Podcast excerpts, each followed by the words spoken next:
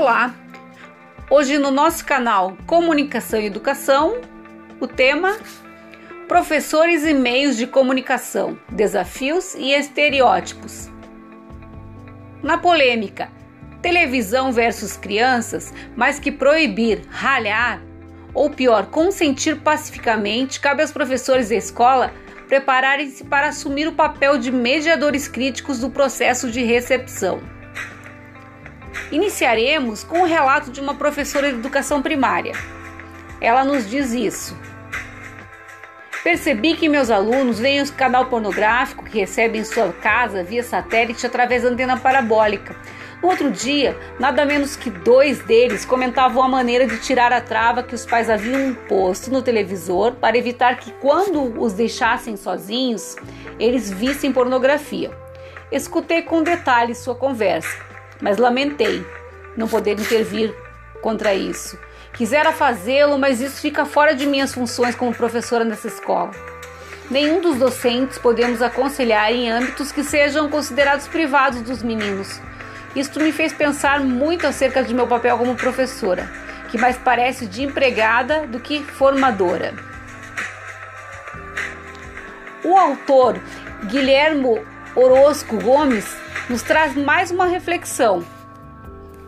Ele diz o seguinte: a presença crescente e expansiva dos meios de comunicação de massa na vida cotidiana de todos coloca neste fim de século um desafio múltiplo, tanto para as instituições sociais quanto para todos os membros da sociedade.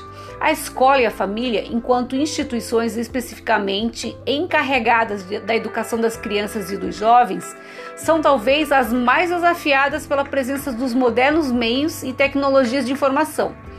Fala com certa familiaridade de que os meios de comunicação de massa, e em particular a televisão, são uma escola paralela, uma escola sem licença para ensinar, que se instalou nas sociedades contemporâneas de maneira definitiva e que ameaça as funções e objetivos de outros agentes e instituições.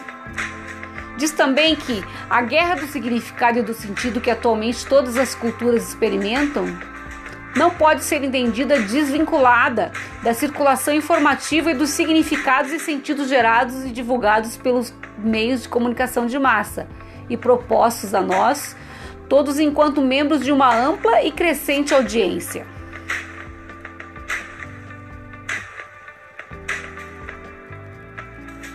Ainda nos traz que as preferências das crianças tampouco favorecem a educação e os processos de instrução em aula.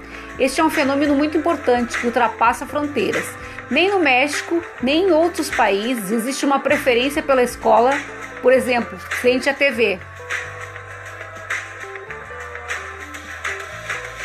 Enquanto na escola queremos produzir uma situação propícia para o ensino-aprendizagem, os meios de comunicação estão reproduzindo situações reais que, se não tem muito a ver com o ensino, tem a ver muito e muito mais com a facilitação da aprendizagem.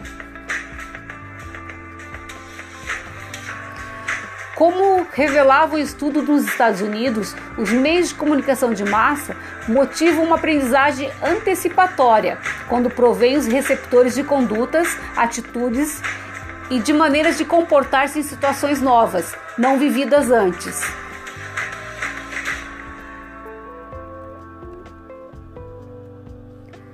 Em parte porque certas expressões culturais acabam por monopolizar e se oferece cada vez mais do mesmo, mas, sobretudo, porque há uma crescente preferência social por aquelas opções de distração mais baratas e de maior acessibilidade para todos. O relato de uma mãe que dizia o seguinte: é que não fica outra alternativa que não seja de deixar as crianças ver televisão, porque vivendo no 12 piso de um multifamiliar, prefiro tê-los aqui, quietos, aqui andem embaixo, expondo-se a todos os perigos da rua e longe de meu olhar. Então é isso. Encerramos por aqui. E atenção que semana que vem teremos outro tema aqui no nosso canal. Boa tarde!